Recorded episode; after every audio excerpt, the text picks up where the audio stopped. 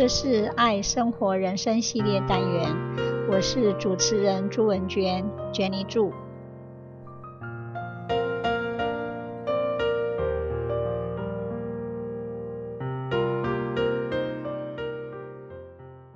今天我要跟大家分享的是美国十九世纪著名的小说家梅尔维尔，他最有名的小说《白鲸记》。《白鲸记》引述了旧约圣经约拿书第一到四章的故事。约拿和鲸鱼，神要约拿去传教。他本来应该到尼尼微城叫人民悔改，但是约拿不想去那个地方。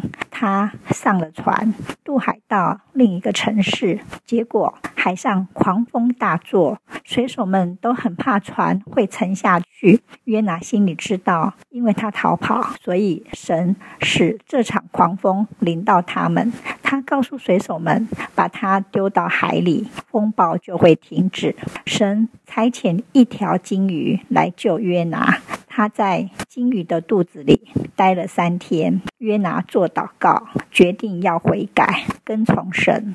神告诉鲸鱼，把约拿吐在干地上。约拿前往尼尼微，教导那里的人民。尼尼微的人民相信他的话，他们开始再一次跟随神。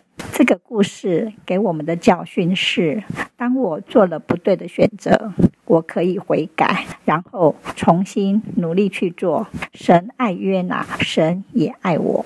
Now I would like to introduce the author of the Moby Dick, Herman Melville.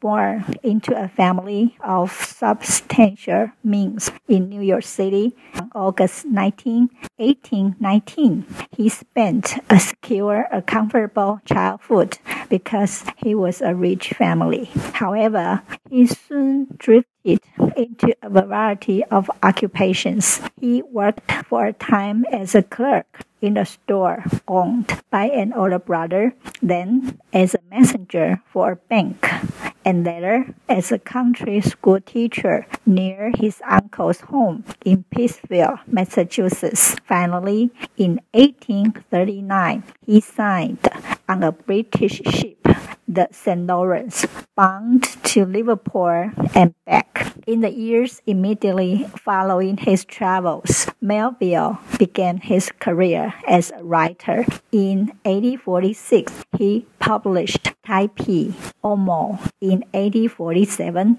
Mardi and Redburn in 1849, and Red Jacket in 1850. It was also during these first few years at home following his travels that Melville became established as an important member of the New York literary group.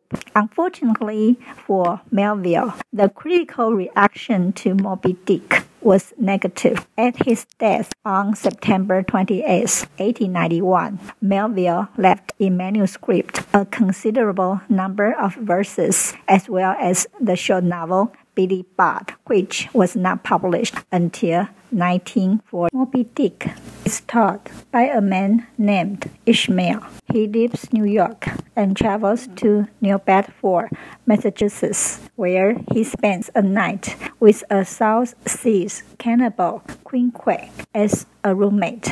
At Nantucket Island, Queequeg tells Ishmael that his God has decided that Ishmael must choose the ship on which they will sail, and Ishmael chooses the Pequod because it is so picturesque. Both men sign on and are taught that the ship's captain is Ahab, an unusual man. The ship sails on a cold, gray Christmas day.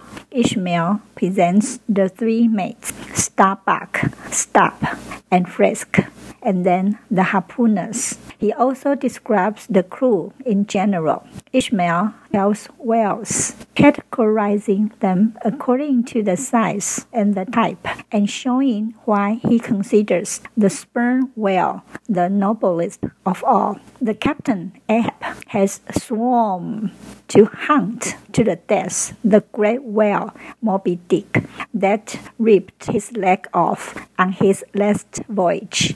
He inflames the crew so that they are eager to pursue Moby Dick, except for Starbuck.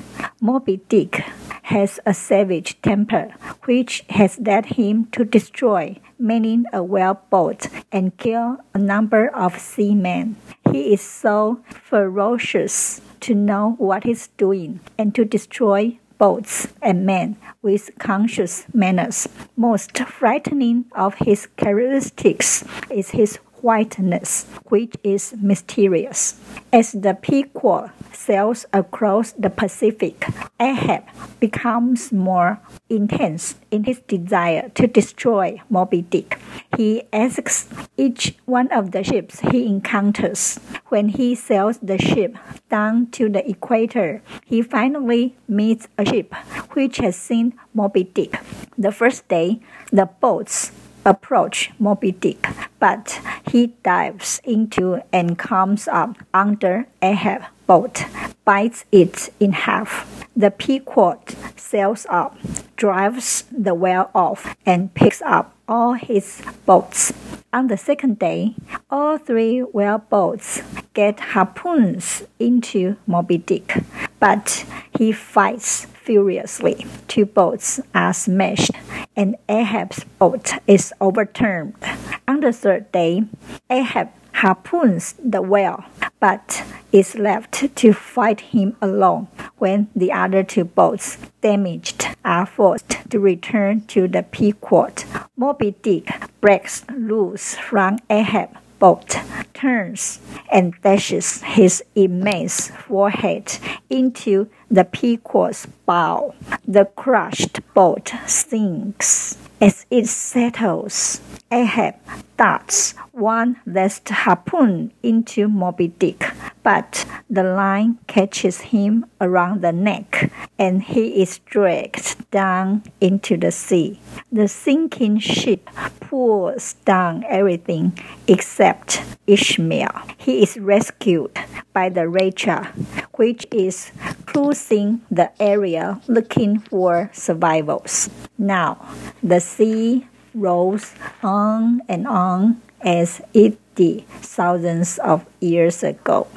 Now, this is the end of the story, and I would like to talk about the comment of the story. Moby Dick is the white great whale.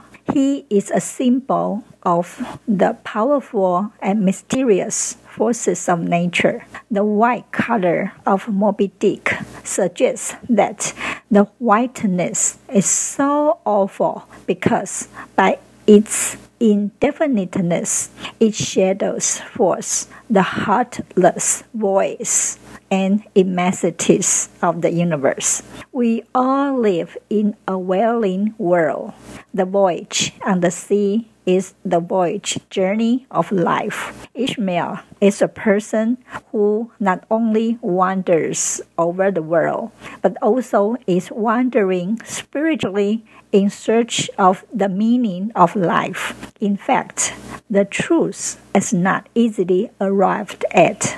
Only through dangerous encounters with reality can we discover the truth. The whole world is really one savage, naturalistic battleground. Starbuck asked Ahab if Moby Dick is not the whale that torn his leg off. Ahab says that he is, and he claimed that he will chase the Moby Dick for revenge. Moby Dick in the ocean is a gigantic animal, while Moby Dick in the little world of Ahab brain is a demon. Ahab believes that the world is controlled by a vicious intelligence which operates visible objects, and for him, all the viciousness of that evil intelligence is represented by Moby Dick. Ahab, more and more obsessed by Moby Dick, is leaving his human and geographical position in the natural world behind him, locating himself only in terms of his relationship to the white whale. Moby Dick. Ahab steadfastly continues to battle nature. However, in the end of Ahab's quest, the silent immensity of the sea, unchanged by 5,000 years, bespeaks the impossibility of man's attempt to force his will upon the universe. Then Ishmael, the orphan, outcast, the wanderer goes to sea to discover something of the meaning and mystery of life. He finds himself instead alone in the middle of the vast, pitiless ocean. The brotherly love of Queequeg, symbolized in the coffin, saves his life, and the parental love represented by the Rachel makes sense of his life in the meaningless, unfriendly ocean. To Ahab, Moby Dick is either an evil creature in himself or the agent of an evil force that controls the universe. However, man cannot do whatever he wants. Something are simply beyond his power. To Ishmael, Moby Dick is an force and immense power.